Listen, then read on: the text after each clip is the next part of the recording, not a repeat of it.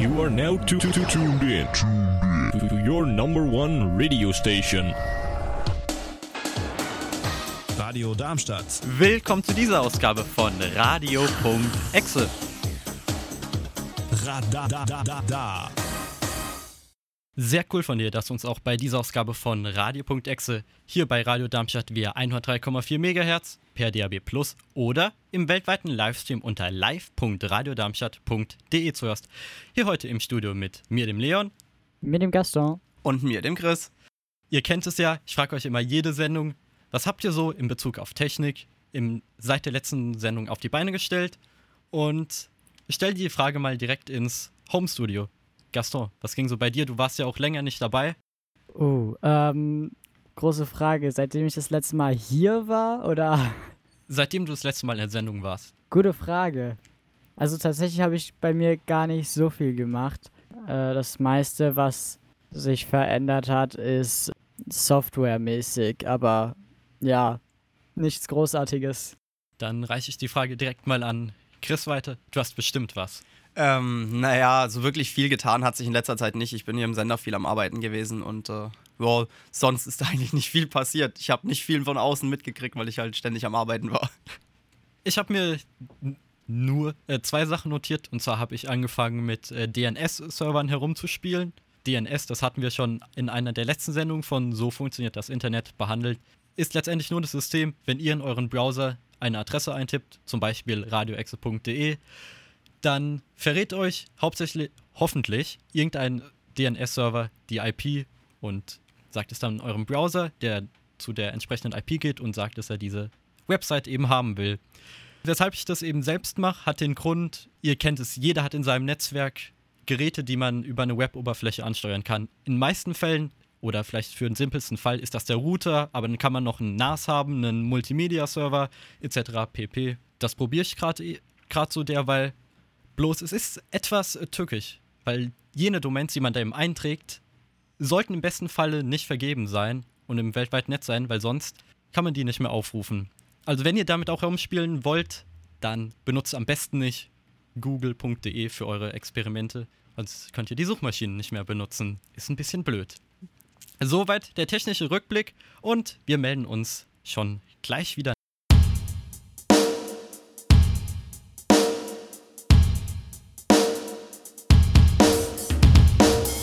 Die Technik-News, Neuerungen in Social Media und Amazon verklagt Influencerinnen. Texte, Bilder oder Videos, die nach einer gewissen Zeit verschwinden, kennt man nicht nur von Snapchat, sondern ebenso aus der WhatsApp-Statussektion als auch von Facebook und Instagram mit ihrer Story-Funktion. Es war also nur eine Frage der Zeit, bis Twitter dieses Feature implementiert. Mit Fleets möchte das soziale Netzwerk es seinen NutzerInnen angenehmer machen, über Themen aus aller Welt zu sprechen, indem ihnen eine neue Art des Gesprächeinstiegs geboten wird. Außerdem seien viele Diskussionen nach 24 Stunden ohnehin veraltet, weil das Geschehen entweder seinen Lauf nahm oder es neue Erkenntnisse gebe. Erste Testläufe bezüglich dieser Funktion liefen schon im Frühjahr in Brasilien, Italien, Indien oder Südkorea. Zukünftig sollen sich Fleets mit Stickern dekorieren lassen oder einen Livestream ermöglichen. Selbst wenn Fleets nach 24 Stunden vom Frontend verschwindet, so verhindert es niemanden, einen Screenshot anzufertigen. Gemäß dem Sprichwort, das Internet vergisst nie. Auch der Messaging-Dienst Discord, der vor seinem Durchbruch vor allem in der Gaming-Szene gerne genutzt wurde, rollte diese Woche eine neue Funktion aus. Auf dem offiziellen Twitter-Account von Discord hieß es: Reply to this if you want replies on Discord. Und jetzt ist es soweit. Man kann auf Nachrichten antworten. Davor musste man einen Umweg einnehmen, indem man eine Nachricht zitierte. Und zu guter Letzt Instagram. Was Twitter und Discord können, können wir ebenso, dachte man sich wohl bei Instagram. Gesagt, getan. Seit kurzem lässt sich über das soziale Netzwerk shoppen. Zumindest indirekt, denn für den eigentlichen Kauf wird man auf die jeweilige Website des Shops, beispielsweise seines Fußballvereins, weitergeleitet. Das Symbol fürs Instagram-Shopping befindet sich in der Menüleiste links neben dem eigenen Profilbild. Wenn es bei dir noch nicht vorhanden sein sollte, dann bist du entweder in einem Business-Account eingeloggt oder du musst dich schlicht gedulden. Der Online-Händler Amazon verklagt sowohl zwei Influencerinnen als auch elf weitere Personen aufgrund von Etikettenschwindel und irreführender Werbung. Die Beschuldigten sollen gefälschte Gucci-Gürtel, Sonnenbrillen, Armbänder, Geldbeutel und Dior-Handtaschen beworben und unter die Menschen gebracht haben. Dazu wendeten sie auch einen Trick an. Auf der eigenen Webseite oder in mehreren sozialen Netzwerken wie Instagram oder TikTok veröffentlichte man Bilder von diesen Plagiaten. In einem zweiten Schritt verlinkten sie auf Amazon, aber mit dem Hinweis, dass die Produktbilder im Vergleich zu der Originalware sehr anders sein aussehen. So kam es, dass ein Gucci-Gürtel nicht mehr 400 US-Dollar, sondern 50 US-Dollar kostete. Durch ihre ausgeklügelte Kampagne, so die Gerichtsdokumente, sei es ihnen gelungen, Amazons Fälschungserkennungstools auszuhebeln. Die Webseite bzw. die entsprechenden so Social-Media-Profile sind entweder nicht erreichbar oder auf privat geschaltet. Neuerung in Social Media und Instagram verklagt Influencerinnen. Das waren die Technik News mit mir, Leon und Gaston.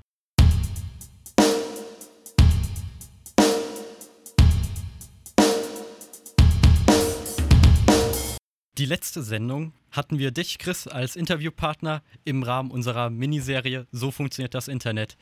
Während ich den Podcast dazu geschnitten habe, aber auch mir nochmal den Mitschnitt angehört habe, sind so ein paar Begriffe gefallen, die wir einfach so äh, gedroppt haben, aber die nicht unbedingt jedem was sagen. Und deswegen würde ich das einfach mal nachreichen. Während ich noch meine Notiz öffne, falls ihr auch diese Sendung wieder Fragen haben solltet, dann schrei schreibt uns doch ganz gerne via Social Media. Dort heißen wir überall Radio Exe Radar. Oder ihr schreibt uns eine E-Mail an radio.exe.radiodarmstadt.de oder zu unseren Sendezeiten könnt ihr uns auch anrufen. Die Telefonnummer lautet 06151 87000. Ich wiederhole 06151 87000. Jetzt habe ich aber die Begriffe offen. Und zwar relativ zu, zum Anfang ist der Begriff Content Delivery Network gefallen. Ja. Was verbirgt sich denn da genau hin? Und zwar in der Episode vom Chaos Radio wird es mal als ganz viel Magie betitelt. Ja. Ist es denn viel Magie? Ähm, es ist aufwendig, je nach Struktur. Ein Content Delivery Netzwerk ist im Prinzip nur eine Zusammenschaltung aus x-beliebig vielen Servern an unterschiedlichen Orten. Bedeutet nicht so von wegen, ich habe den einen zu Hause und den anderen bei mir in der Firma stehen, sondern ich habe den einen hier in Deutschland, den anderen drüben in den Staaten, in den USA zum Beispiel stehen. Und dann ist da ein cleveres System hinten drin, das praktisch er, also erkennt, aha, der User der ruft die Webseite aus den Vereinigten Staaten auf, dann macht es Sinn, die großen Mengen an Daten, das heißt Bilder, Style-Sheets, die praktisch die Webseite so aussehen lassen, wie sie auszusehen hat, direkt von dort aus ausliefert, sodass eben nicht der Traffic durch die halbe Welt reisen muss. Und das dauert dann natürlich wesentlich länger, wenn halt eben jemand in den Staaten eine Seite von einem deutschen Server holen will. Und so machen das im Prinzip wirklich alle Großen. Das heißt, du hast einfach nur die Webseite, praktisch die statischen Daten, die sich selten verändern. Texte normalerweise kommen immer vom, vom Kopf des Ganzen. Und der ganze Rest, die statischen Sachen, eben die wie Bilder und Style-Sheets und so weiter, die kommen dann immer von lokalen Servern, sodass es halt alles wesentlich schneller ausgeliefert werden kann. Heißt, wenn ich hier zwei Server in Deutschland hätte, sage ich einen äh, ganz oben im Norden, den anderen irgendwo in Bayern, ja. würde es einfach keinen Sinn ergeben oder ist das technisch auch nicht möglich? Äh, das ist möglich, es ist wurscht, egal wo die Server stehen. Du könntest es auf einem heimischen ADSL-Anschluss und auf einem Server im Rechenzentrum gleichzeitig betreiben, wenn es sein müsste. Äh, die Frage ist, ob es rentiert. Ja, ähm, es macht wenig Sinn, es sei denn, du bist jetzt nur für Deutschland da und hast zum Beispiel wirklich große Datenmengen. Ne, also zum Beispiel, wenn ich jetzt äh, sowas wie, wie, wie, ein Provider wie Netflix oder so wäre, dann, dann würde ich das auch tun, ne, weil es halt den Vorteil hat, dass der Traffic nicht aus einem zentralen Rechenzentrum kommt, sondern aus verteilt so und so vielen. Und das ist ein bisschen geringer in Last auf allen Servern gemeinsam. Da teilt man sich die Leistung ein bisschen eher auf und muss halt eben nicht eine riesig dicke Maschine dahinstellen, sondern jede Menge kleine verteilt. Weißt du, wie die öffentlich-rechtlichen das hier machen? Äh, selbes Prinzip. Also die äh, öffentlich-rechtlichen haben das genauso. Die haben ihre, äh, also ihre CDN-Server jeweils verteilt hier in Deutschland. Ähm, das ist eigentlich ganz einfach, weil äh, die größten nutzen im Prinzip alle die äh, Firma Akamai Technologies und die stellen so ein Content Delivery Network bereit. Dann, was ich letzte Woche, wovon ich geredet habe, waren die Begriffe Port und Portweiterleitung. Jedes Gerät im Netzwerk bekommt eine Nummer, die sogenannte IP-Adresse. Meistens ist es eine IPv4. Und wer eben diese Nummer kennt, kann rein theoretisch, wenn dieses Gerät eine Web-Oberfläche hat oder auch andere Dienste, kann man darauf zugreifen. Zu Hause im Heimnetz ist es egal, weil da sind bestenfalls keine böswillige Leute unterwegs. Wenn, dann ist der Zug, glaube ich, eh schon längst abgefahren. Aber zum Beispiel euer Router kommt, ähm, ist ja auch ans Internet angeschlossen und standardmäßig ist es eben so zur eigenen Sicherheit, dass der einfach alles blockt, was ihr intern nicht angefordert habt. Richtig, das ist auch äh, super wichtig, weil wenn wir alle Ports nach außen offen hätten, gut, der Router wüsste trotzdem nicht, wo er den Traffic hinzuschieben hat. Ne? Also wenn ich jetzt zum Beispiel auf Port 80 eine Weiterleitung machen möchte, das macht Sinn, weil Port 80 ist Standard für Webseiten ohne SSL-Verschlüsselung dann äh, ja, macht es natürlich Sinn, dem halt dem Router auch zu sagen, du musst es aber intern an den und den Rechner schicken, weil du hast ja nicht von außen äh, 264 bzw. 254 verschiedene IP-Adressen. Das wäre, also okay, es gibt Leute, die haben das garantiert, aber es sprengt für einen heimischen Gebrauch dann eher den Rahmen. Und äh, du musst dem Router ja trotzdem auch beibringen, selbst wenn der Port offen wäre, wohin der den zu schieben hat, weil sonst nimmt dann auf sich selbst. Und das wäre bei einem Router zum Beispiel eine riesengroße Sicherheitslücke. Und das gab es bei einer Fritzbox in einem Fritz OS sogar vor, keine Ahnung, ich glaube sechs Jahren mal. Dass da ein Bug drin war, dass du tatsächlich eine Portweiterleitung schalten konntest, ohne die IP-Adresse einzutragen. Und dann ist die einfach nur auf lokal gegangen. Ne? Das heißt, du konntest dann die äh, interne Weboberfläche der Fritzbox von extern erreichen. Und das ist äh, mittlerweile ausgebaut. Das, glaube ich, kannst du nicht mal mehr manuell aktivieren, selbst wenn du es willst. Vernünftig. Sehr vernünftig. Ne, gut, dass wir vor dieser Zeit noch gar keine Fritzboxen hatten. War das äh, vom Provider gestellt, ob es besser ist? Weiß man nicht. Ich bin so oder so kein Fan von Plastikroutern. Gut, dann hatten wir auch noch Raspberry Pi. In einem Nebensatz habe ich gesagt, dass das ein Platinencomputer ist. Es ist ein Gerät, ist eigentlich kaum größer als eine, die bekannten EC-Karten für Leute, die es noch nicht haben, quasi wie die Jahreskarte, die man vom ÖPNV kennt. Und der Vorteil ist eben, diese Geräte sind extrem gering in ihrem Stromverbrauch und auch die Anschaffungskosten halten sich in einem relativ guten Rahmen. Ja, ich setze selbst tatsächlich gewerblich welche ein und ich habe hier im Sender zuletzt auch welche verbaut. Also die sind im Prinzip super zuverlässig, sind klein, sind günstig, verbrauchen wenig Strom. Die haben gut, je nach Modell und was sie halt zu tun haben, ein bisschen mehr Hitze-Output, den du irgendwie abführen musst, aber es ist jetzt nicht so, als müsste man jetzt so einen riesengroßen Kühler wie bei einem PC hinbauen. Also so ein kleiner Raspberry Pi, wenn ich jetzt dran denke, zum Beispiel äh, bei mir, bei meiner Oma zu Hause, da würde das sogar Sinn machen, weil zum Browsen im Internet reicht der vollkommen aus und äh, verbraucht halt einfach mal weniger weniger als ein Zehntel an Strom, den ein normaler Desktop-Rechner fressen würde. Habe ich sogar auch mal teilweise gemacht, als mein Raspberry Pi einfach gerade keine Verwendung hatte, habe ich es mal ausprobiert. Ging bloß, als er gerade noch parallel Updates durchgeführt hat. War kein Spaß mehr. Und äh, zu guter Letzt, was ich noch ergänzen wollte, weil man es vielleicht falsch verstehen kann, ein RAID ist kein Backup. Nicht direkt, nein. Äh, es ist nur eine Möglichkeit, die Daten davor also zu sichern, dass falls irgendeine Festplatte wegraucht in diesem RAID, also im Prinzip arbeiten die alle als Verbund, da gibt es mehrere Levelstufen, das könnte man wahrscheinlich auf eine ganze Sendung ausbreiten, das Thema. Ähm, Haben wir sogar. Könnt ihr die Sendung anhören im Februar? Könnt ihr alles auf dem Podcatcher eurer Wahl anhören. Gut, dann brauche ich das Thema nicht weiter ausführen. Ist eigentlich sehr simpel. Mindestens zwei Festplatten und im Regelfall gespiegelt. Eins zu eins eine Kopie. Wenn eine kaputt geht, greift die andere ein und hält das Ganze am Laufen, sodass man dann eben die kaputte einfach austauschen kann.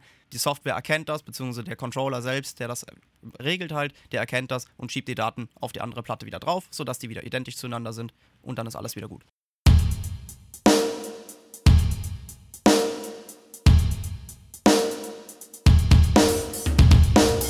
Wie sicherst du denn deine Daten oder die äh, Daten der Menschen, die deine Infrastruktur benutzen? Also bei mir im Webhosting ist es relativ simpel. Ähm, das Panel, das ich verwende, ist ja Plesk und das macht es mir da ganz einfach, weil da ist eine Konfigurationsoberfläche drauf, die das einfach unterstützt.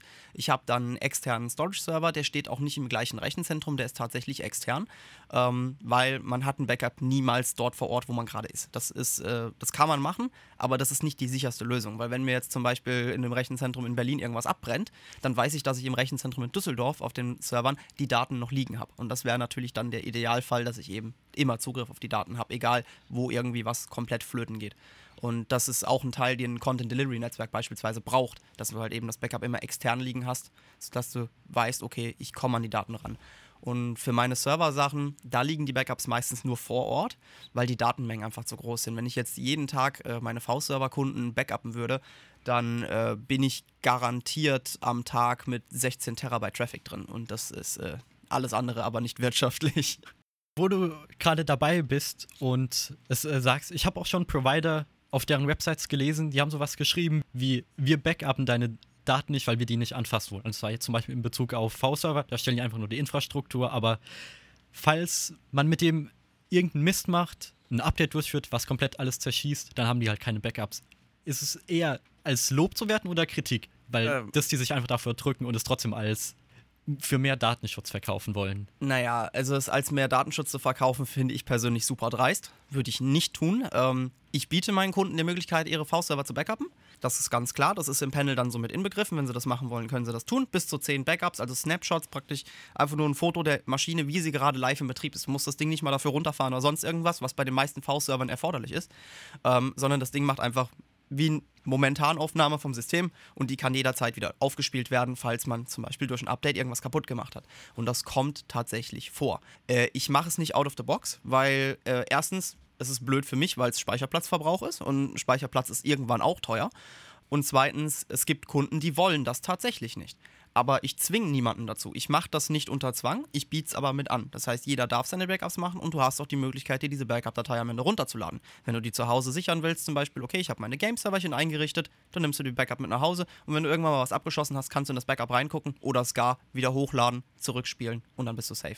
Aber es als Datenschutz zu verkaufen, sehe ich irgendwie nicht als sinnvoll an, weil wenn ich es gebackupt habe, dann komme ich genauso, also als Provider, komme ich an das Backup genauso dran wie an die live laufende Maschine. Also das macht für mich dann auch keinen Unterschied. Ich habe den Hardware-Zugriff letzten Endes und komme so oder so an die Daten. Es sei denn, es sind jetzt verschlüsselt. Aber äh, dann wäre das Backup auch verschlüsselt. Also dann, äh, ne, das, als Datenschutz kann ich es nicht verkaufen. Das halte ich für äh, richtig dreist.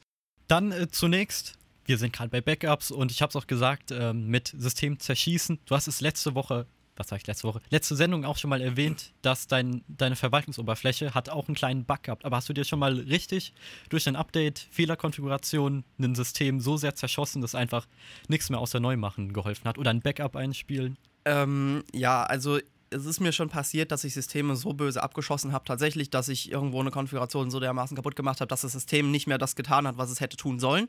Das kam schon vor, das ist aber Gott sei Dank noch nie auf einer Maschine passiert, die irgendwie in einem kritischen Betrieb läuft, weil ich schlicht und ergreifend Sachen, die in einem hochkritischen Betrieb sind, niemals auf diese Weise anpacken würde. Ja, das war eine private Maschine, es hat mich trotzdem geärgert, weil halt viele Spieler aus meinen Servern geflogen sind, das war natürlich ärgerlich, aber kein Weltuntergang. Ähm, trotzdem hatte ich da viel damit zu kämpfen, aber ich bin so jemand, der sagt, okay, ich stelle jetzt das Backup wieder her, ich versuche aber trotzdem mein Update durchzuführen auf einer praktisch, ich ko kopiere das Ding einmal, versuche das nochmal zu retten und zu gucken, ob ich es wieder hinkriege, weil letzten Endes hatte ich ja mit diesem Update ein Ziel. Ne? Und das, das habe ich einige Male gemacht, ja.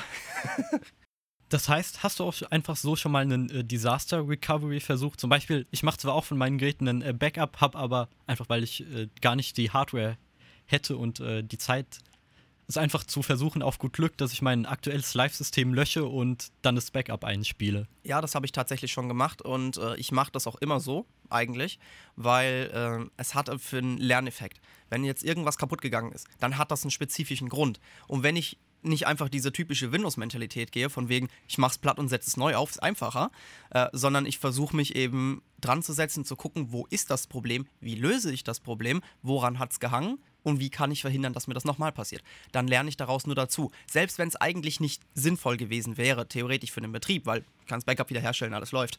Aber es hat ja eben diesen riesen Lerneffekt und als Provider sollte ich immer dazu lernen, weil wenn irgendwo ein Fehler passiert ist, dann ist es gut, den zu kennen und eben nicht zu ignorieren. Ne? Weil neu machen, ich kann einem Kunden ja auch schwer erklären, von wegen, ja, mach deine Maschine platt und mach neu.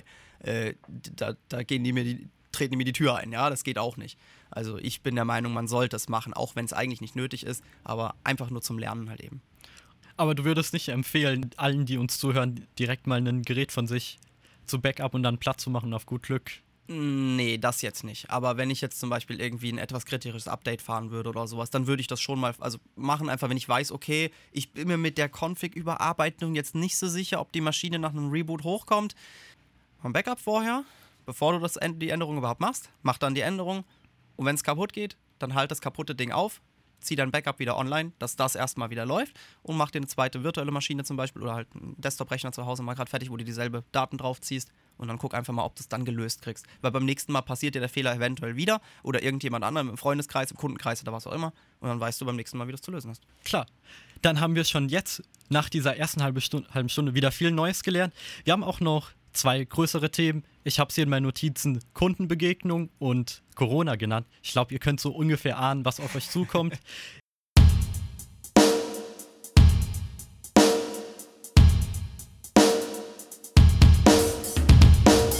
Eben haben wir über, über das Thema Datensicherheit und Datenschutz geredet. Jetzt sind wir beim Thema Kundenbegegnung.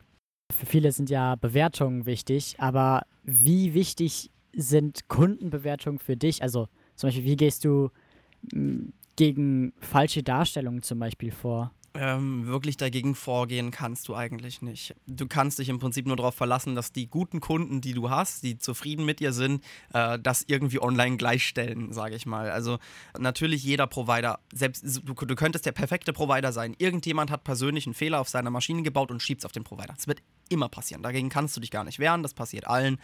Äh, das passiert auch mir leider öfter mal, weil ich halt äh, viele Kunden habe, die relativ wenig Servererfahrung haben, weil super günstig und easy zu kriegen und so. Naja, kommt halt vor. Wirklich wehren kann ich mich dagegen eigentlich nicht. Ich nehme das einfach so hin. Ich versuche natürlich den Leuten die Möglichkeit zu geben, eventuell auch zu helfen, auch wenn es eigentlich nicht Teil des Vertrages ist. Das heißt, ich müsste jetzt nicht hingehen und jetzt demjenigen helfen, sein Linux-System wieder ans Laufen zu kriegen oder das oder das, das zu retten. Ich mache es trotzdem aus Kulanz heraus, einfach weil es zum guten Service für mich persönlich dazugehört. Aber wie gesagt, es wäre jetzt keine Pflicht für mich. Ähm, da, so auf die Weise kann man das eigentlich verhindern, indem man so auf Kulanz das macht. Aber ich kann mir vorstellen, dass es größere Unternehmen gibt, die sich einfach die Art von Mitarbeitern gar nicht leisten können, die konstant diesen Support machen, weil dafür gibt es eigentlich ein eigenes Produkt und das nennt sich Managed Hosting und dann hast du einen ITler dieser Firma, des Providers, der sich darum kümmert. Das mache ich auch, das kostet im Regelfall aber das Dreifache, ne, weil halt eben ein ITler durchgehend dafür eingesetzt wird, sich um die Maschine zu kümmern. Hat aber den Vorteil für den Kunden, wenn da was kaputt geht, dann ist der ITler schuld und dann ist der Hoster schuld und ja, dann hat der Kunde natürlich Ansprüche und das ist ja für den Provider manchmal auch ein bisschen schwierig. Hatte ich jetzt auch schon ein paar Szenarien, wo ich jetzt hier Kunden hatte mit äh, Lexware-Servern und so ein Quatsch. Also hier für interne Buchhaltung und alles Mögliche. Das ist, wird dann schon relativ schnell kompliziert, wenn man sich mit der Software gar nicht auskennt und sich das einlesen muss. Aber es gehört halt einfach dazu. Ne? Aber im größten Teil, also so, ich sag mal, Bewertungen kriegst du an allen Ecken und Enden. Das heißt, es gibt so viele Plattformen, auf denen Bewertungen geschrieben werden könnten, sei es bei Google, bei äh, Webhostlist, glaube ich, existiert da noch als ganz großer. Äh, all so eine Sachen du kannst gar nicht alles im Blick halten. Also ich, ich, wüsste gar nicht, wie ich das anfangen soll. Ich weiß, dass ich sogar ähm, gute Bewertungen praktisch über fremde Blogs habe, wo Leute geschrieben haben, ey, das ist ein klasse Provider. Ich habe das aber auch schon im Gegenteil gesehen, äh, wo ich dann auch denjenigen persönlich mal angemeldet habe, einfach so aus dem Privaten heraus und gefragt habe, so von wegen, ja, wo, wo lagen denn deine Probleme? Wo sich dann letztlich rausstellte, so von wegen, ja, das ist aber eigentlich sein Problem und nicht meins. Ne? Aber sowas kommt vor, dem habe ich dann aber auch geholfen und er kam dann auch tatsächlich zurück und ist jetzt äh, seit vor acht Jahren ein glücklicher Kunde bei mir. Du hast gerade eben von, von Support gesprochen. Hast du noch irgendwelche Support-Tickets, die dir in Erinnerung geblieben sind? Sowohl gute als auch schlechte. Mit welchen soll ich anfangen? Fangen wir mit dem Guten an, das ist so schön leicht. Ja, das beste Ticket, das ich jemals hatte, das war eigentlich ein Server, der war nur für die Laufzeit von zwei Monaten geplant. Und das war jemand, der eine Aktion für, also ich, weiß nicht, wie ich es umschreiben soll, das war so, ein, so eine Art Feriencamp, ne? aber das haben die mehr oder weniger firmenintern gemacht. Und das haben die sich nur geholt, um praktisch Webseiten mit QR-Codes draufzuschmeißen, beziehungsweise die über QR-Codes erreichbar sind. Und äh, die haben sowas wie eine Art Fuchsjagd gebaut. Und die waren so zufrieden mit mir, vor allem, weil ich denen geholfen habe, das alles im Hintergrund noch mit aufzusetzen. Die haben mich gefragt, ob ich da eine Idee hätte, wie man das machen kann. Und ich habe denen dann einfach einen kleinen Generator geschrieben, der diese QR-Codes ausspuckt und automatisch auf dem Server die Seiten dafür hinterlegt. Und die waren so super zufrieden mit mir, dass sie mir tatsächlich auf der Abrechnung dann äh, fast 50 Euro mehr überwiesen haben, als sie hätten zahlen müssen. So nett das auch gemeint war, ich muss es zurückschicken, weil ich darf natürlich nicht mehr vereinnahmen, als ich, also als ich auf der Rechnung steht. Ja, ich Trinkgelder so auf die Weise sind nicht drin. Das hätte man dann vorher abklären müssen und es direkt unter dem Kundenhandel praktisch hochzuladen, das ist einfach nicht in Ordnung, das kann ich nicht machen. Das wäre äh, Unterschlagung und äh, ja, geht halt nicht, ne? Aber es äh, war halt schon super nett von den Leuten. Ne? Also das bleibt mir auf jeden Fall in Erinnerung. Die waren super happy, die haben dann auch irgendwann mal auf der Hotline angerufen und sich dafür noch herzlichst bedankt. Das war echt das beste Ticket, das ich jemals hatte, ja. Und das Schlechteste? Das Schlechteste bestand schon fast zu einem Drittel aus Beleidigungen. Ähm, ich war nach der Hälfte des Tickets schon so genervt, dass ich gesagt habe, eigentlich müsste ich es gar nicht weiterlesen. Ehrlich gesagt, äh, mit dem Ton muss ich gar keinen Support leisten. Ne? Ich habe dann aber nach bestem Gewissen, nach allem, was ich konnte, weiter angefangen zu helfen. War auch ein Problem vom Kunde. Ich hatte damit eigentlich nichts zu tun. Ähm, er hat es nur nicht geschafft, sein Backup wiederherzustellen. Fragt sich warum. Ich habe es dann händisch gemacht und es ging. Ähm, und ich habe den Zugriff auf dieselbe Oberfläche wie der Kunde. Das habe ich nicht ganz verstanden, warum das bei ihm nicht geklappt hat, angeblich. Er war wahrscheinlich einfach noch nicht clever genug, das zu bedienen. Ähm, und das, das tat dann schon, das hat ein bisschen an meinen Nerven gezogen. Da habe ich dann also, ja, man, weißt du, muss man jetzt Leute persönlich angreifen, nur weil du nicht weißt, wie du mit der Technik umzugehen hast? Das fand ich sehr dreist, aber damit muss man dann leider auch leben. Okay, und ähm, jetzt ist in der Corona-Zeit ja ganz schön viel passiert. Die einen haben mehr bekommen, die anderen weniger. Wie war das bei dir? Ist da eigentlich, ist es mehr geworden oder ist es eher weniger? Ähm, also weniger ist es im Prinzip äh, erst fortgeschritten in Corona gewesen. Also Anfang des Jahres war äh, wirklich eher ein Anstieg zu sehen, vor allem an V-Server-Maschinen, die verhostet werden ähm, weil man halt gemerkt hat, dass der Bedarf an Homeoffice steigt. Und für viele kleinere Unternehmen reicht es halt eben aus, einen kleinen Server sich irgendwo zu mieten, der äh, einen Tunnel in die Firma bereitstellt und dann die Leute sich auf diesen Server aufklinken. Das hat den enormen Vorteil, dass man halt eben seine Firewall nach extern gar nicht öffnen muss und nur einen zentralen Router praktisch im Rechenzentrum auf so einer kleinen VM betreibt, die dann das öffentliche Routing macht, sodass eben nicht das Risiko besteht, dass jemand bei mir in den Firmenanschluss eindringt. Ähm, da habe ich einen Anstieg von Kunden gesehen, vor allem einen Anstieg in Traffic und das nicht wenig. Also ich bin ja normalerweise am Tag so mit äh, 4 bis 5 Terabyte dabei, äh, zumindest an dem Standort, wo die meisten meiner V-Maschinen liegen. Das ist mittlerweile verfünffacht. Ja, also das merkt man schon und ich kann ja dann dem, auf dem Router halt schon sehen, über welche Ports die Traffics laufen und das ist äh, sehr offensichtlich meistens OpenVPN. Äh, ich habe ein paar, äh, die ich dann selbst noch angeschrieben habe, wo ich gemerkt habe, dass die äh, PPPT, also PPTP benutzen. Das ist halt einfach ein Protokoll, das schon lange nicht mehr sicher ist. Da habe ich die Leute dann auch angeschrieben und gesagt, sie sollten vielleicht von der Plattform umsteigen. Ich weiß, es geht mich eigentlich nichts an, aber es gehört für mich zum Service dazu, den Kunden darauf hinzuweisen, dass das vielleicht keine clevere Lösung ist. Ähm, und da war ich bis jetzt immer auch ganz gut dabei. Natürlich ist das äh, irgendwo, vielleicht fühlt sich der Kunde da auch angegriffen. Warum, warum guckst du dir an, was ich mache? Auf der anderen Seite äh, soll ich den Kunden ins Verderben rennen lassen, wenn ich weiß, dass er irgendwas macht, das potenziell ein Sicherheitsrisiko bereitstellt. Und dann gehe ich lieber das Risiko ein, dass der Kunde sauer auf mich ist, weil ich was Gutes tun wollte. Wo du das gerade sagst mit äh, PPTP, also Point-to-Point Tunneling Protocol. Richtig. Ich ersetze einfach mein fünftes Abiturfach mit einer besonderen Lernleistung und habe da auch eine Umfrage durchgeführt, eben weil es da auch über VPN, also Virtual Private Networks geht, dass man sich irgendwo einklinken kann, Mhm. wo man es darf. Bei welche VPN-Technik verwendest du? Habe ich auch PPTP eingetragen. Ja. Einfach nur, weil es eben dazugehört und habe aber gehofft und dachte so, ach, wird schon jemand ankreuzen. Jetzt nach 200 Antworten haben es elf angekreuzt, wo ich auch teilweise Ui. etwas erschrocken bin. Ähm, ja, Leute, wer PPTP für einen Einsatz nutzt, wo Datensicherheit eine Rolle spielt, abschalten, jetzt sofort. Ja, also das ist meine Devise. Ich würde es niemals einsetzen. Es gibt natürlich die Abart davon PPPoE, ne? also das ist ja das Point-to-Point over Ethernet, das ist ja heute noch genutzt, selbst von der Telekom zum Beispiel, zum Login, dass der Router sich bei denen am Server anmelden kann. Aber das hat ja keine kritische Verbindung, weil der Traffic, der dazwischen läuft, ist generell nicht verschlüsselt. Es ist nur zur Authentifizierung, dass das Ding auch online gehen darf. Ähm, aber PPTP einsetzen ist, ähm, ja, bitte, bitte, bitte, schaltet's ab, steigt um, nehmt OpenVPN, äh, L2TP oder irgendwas Vergleichbares, aber doch bitte nicht das. Ja, ich rate jetzt keinem zu IPsec, weil das ist wirklich eine Sache, da muss, da muss man wissen, was man tut oder eine Software haben, die das für einen macht, weil das ist für einen Anfänger super schwierig. OpenVPN gibt es da in super leichten Möglichkeiten. Wir schweifen zwar etwas ab, aber was hältst du denn von dem relativ neuen Zugang WireGuard? Naja, es gibt so viel Technologien in der Seite, dass man sich im Prinzip mit allem gar nicht auseinandersetzen kann. Ich habe keine Erfahrung damit, deswegen kann ich auch herzlich wenig drüber sagen, muss ich ehrlich gestehen. Also ich habe es noch nie benutzt. Ähm, ich weiß, dass es existiert, ich habe drüber gelesen, mehr dann aber auch nicht. Weil ja es im Gegensatz zu, zu dem Serverteil sehr vielen nicht so gut äh, ging, äh, wurde ja die Mehrwertsteuer gesenkt.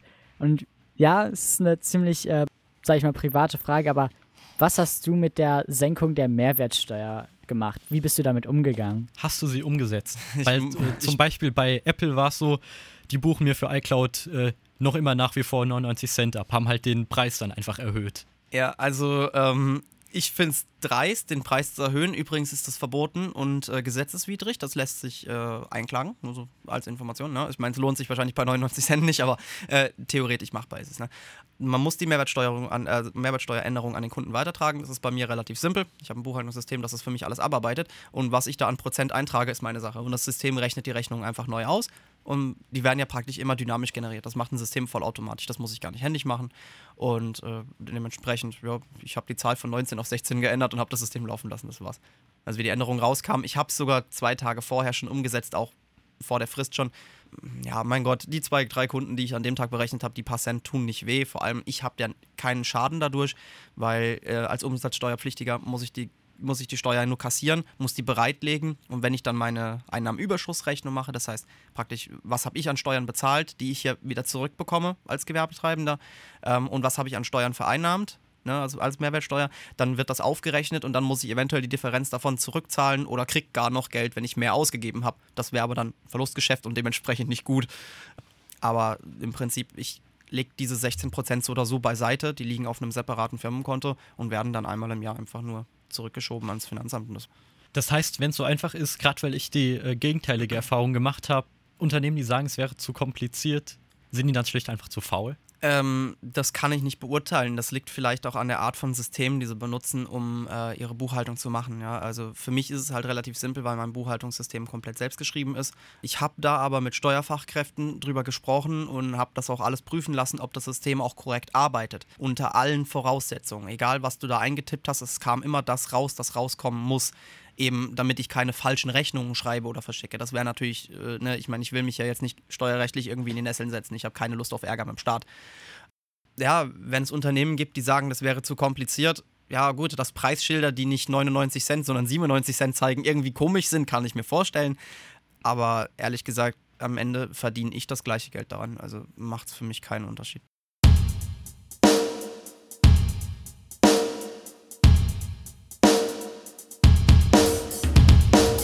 Bevor wir einen Ausblick wagen, schauen wir erstmal zurück und machen einen Rückblick. Seit, ich würde sagen, rund Anfang des Monats ist es für uns als Techniksendung hier aus Darmstadt, damit auch aus Deutschland, wichtig, euch äh, sagen zu können, dass die Daten, die ihr von unserer Webseite abruft, alle aus Deutschland kommen. Und es hat einen ganz bestimmten Grund. ja, eigentlich schon. Das ist äh, ganz easy gewesen. Ich habe äh, in der letzten Sendung schon angeboten, und das haben wir aber in der Sendung nicht erwähnt, äh, dass ich den Jungs hier von Radio Exe die Möglichkeit gebe, in Zukunft alle Webinhalte einfach bei mir unterzubringen. Komplett vertragsfrei, ungebunden. Ähm, ich garantiere natürlich, dass ich die Leistung bringe, die ich jedem anderen Kunden auch geben würde, aber äh, ich lasse das jetzt mal als Sponsoring da laufen. Das kann ich mir erlauben und ich glaube, damit habe ich euch auch eine große Freude getan. Klar. Deswegen auch nochmal vielen Dank und danke, dass du auch immer geholfen hast, wenn durch einen äh, Fehler bei mir ständig meine IP-Adresse gebannt wurde. Das ist, ähm, wie, das ist ja das, was ich die ganze Zeit eben schon in Sachen Kundenbegegnung sage. Das gehört für mich zum guten Service dazu. Ich müsste natürlich nicht darauf reagieren. Ich könnte einfach sagen, es ist dein Problem. Ne? Aber ähm, ich bin da halt schon ne? so, dass ich dann eben gerne mithelfe. Und deswegen will ich euch auch die Möglichkeit geben, weil ich weiß, dass ihr so technikaffin seid, wenn ihr das Bedürfnis habt, mal mit in ein Rechenzentrum zu kommen und euch das tatsächlich vor Ort anschauen wollt, dann können wir ruhig gerne mal miteinander sprechen. Ich bin ja hier im Sender so oder so oft genug fort und ihr könnt mich ja sonst irgendwie erreichen. Ihr wisst ja, wie ihr mich kriegt. Dann würde ich euch anbieten, euch da auch gerne mal mit hinzunehmen, dass ihr euch das mal tatsächlich könnt, wenn ihr wollt. Gastor, du hörst uns ja auch noch zu, bist ja live in der Sendung dabei. Dann bleib einfach auch noch nach der Sendung kurz dabei. Können wir alle quatschen. Ist, glaube ich, viel, viel einfacher, als wenn wir es über mehrere Ecken machen. Wahrscheinlich. Ja. Äh, gut, dann jetzt aber Lohnt es sich noch als neuer Hoster in den Markt einzusteigen oder glaubst du, der ist schon bei Weitem gesättigt? Gerade vor ein paar Jahren war so Prepaid Hosting der Trend, jetzt gibt es aber auch diese wie Sand am Meer. Also lohnt es sich noch? Äh, das ist schwierig. Also als reiner Webhoster hat man es heute sehr schwer, weil äh, als reines Webhosting-Projekt, ehrlich gesagt, verdienst du nicht mehr viel. Das äh, Webhosting ist so billig, weil Speicherplatz vergleichsweise billig ist. Ähm, und es ist auch so super simpel zu warten und zu handhaben. Ja? Also ich meine, äh, ganz im Ernst, ein Server, der locker 60 Webseiten ausliefern kann, mindestens, äh, der kostet mich im Rechenzentrum, was, 25, 30 Euro kann ich mir mieten. Ich muss mich um die Pflege der Maschine nicht kümmern. Äh, die Admin-Lizenz dazu für Plesk zum Beispiel kostet nochmal einen 10er, 20 Euro mehr und die ist dann unlimitiert. Da kann ich dann drauf laufen lassen, wie, ich, wie viel ich will und kann die auf x-beliebig vielen Servern installieren. Also ehrlich gesagt, das kann jeder, der ein bisschen technikaffin ist, praktisch selbst aufbauen. Die Frage ist, ähm, kannst du es am Ende auch supporten? Als Hoster dich hinzustellen und zu sagen, jawohl, ich mache jetzt Webhosting, das kann jeder. Das ist auch nicht schwer. Das, weiß ich so als Provider auch selbst. Ist auch nicht geschützt der Begriff? nö. Aber äh, wenn ich halt da stehe und mich als so jemanden hinstelle und dann Kunden habe, die aber dann Probleme kriegen, die ich als Provider verbockt habe, ja, viel Spaß, wenn du das nicht supporten kannst. Weil dann hast du ganz schnell ganz böse Anwälte vor der Tür stehen. Also du sagst, als äh, reiner Webhoster lohnt es sich mehr.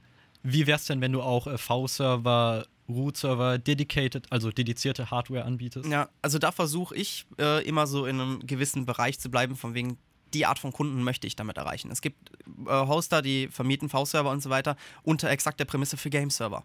Ja, äh, würde ich nicht tun, weil die sind supportanfällig, sehr supportanfällig. Ja. Ich mache das mehr so für VPN und Serverdienste, für eben für Geschäftskunden. Da habe ich mich eher so eingesiedelt. Das äh, funktioniert zum größten Teil aber auch nur über Mundpropaganda, weil auch da es gibt tausende Anbieter und es gibt tausende, die garantiert 100 verschiedene Sachen auf ihrer Webseite stehen haben, die besser sind als der andere. Letzten Endes haben sie alle dieselbe ISO-Lizenz im selben Rechenzentrum. Pech. Letzte Frage noch. Zwar, du hast es äh, letzte Sendung schon erwähnt, äh, Tower-PCs kann man in einem Rechenzentrum machen, in meisten Fällen ist es aber Quatsch. Jetzt kenne ich einen äh, großen, der existiert auch schon seit über einem Jahrzehnt. Die haben eigentlich ausschließlich äh, Tower-PCs und meinten, es wäre eigentlich ganz gut, weil A ist es für euch als Endkunden und Endkundin günstiger, B können wir auch mal schneller was tauschen, einfach indem wir das Seitenfach einfach abmachen. Richtig. Ähm, das hat Vorteile, natürlich, klar, wartungsanfällige äh, Maschinen sind natürlich dann leichter zu warten, weil du halt eben recht schnell drankommst. Das geht aber bei gut gebauten Rack-Servern auch. Das Problem ist, die Anschaffungskosten dafür sind teuer, richtig teuer. Rack-Server sind super expensive, was das angeht, ja, und das macht dann halt für manche Firmen keinen wirtschaftlichen Sinn. Es gibt Provider, die machen das ähm, mit Tower-Servern halt eben eher. Das sehe ich auch ein, das hat seine Vorteile, ähm, hat aber auch den Nachteil, dass ich viel Redundanz verlieren kann, weil ehrlich gesagt jetzt einen Desktop-Tower zu finden, in den ich zwei Netzteile einbauen kann, mit einem Desktop-Mainboard, das zwei Netzteile verträgt, da wird es dann kompliziert. Und da ist eine 19 Zoll Maschine dann eher von Vorteil, weil ich da eben drauf ausgelegt bin, zwei Server, Netzteile und so weiter. Ne?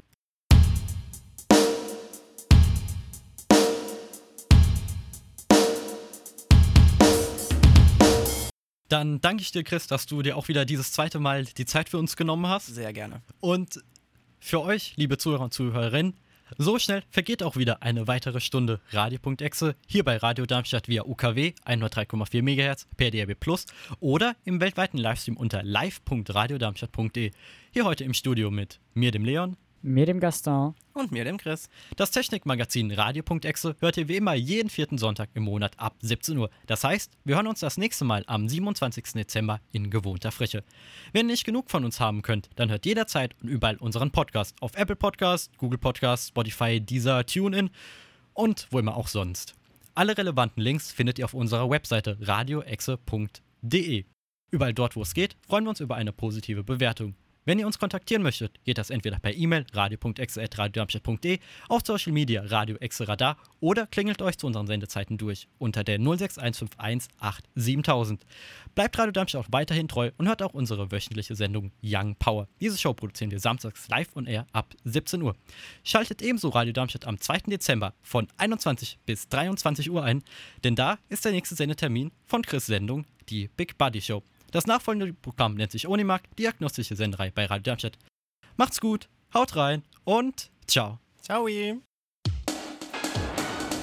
Radio Darmstadt.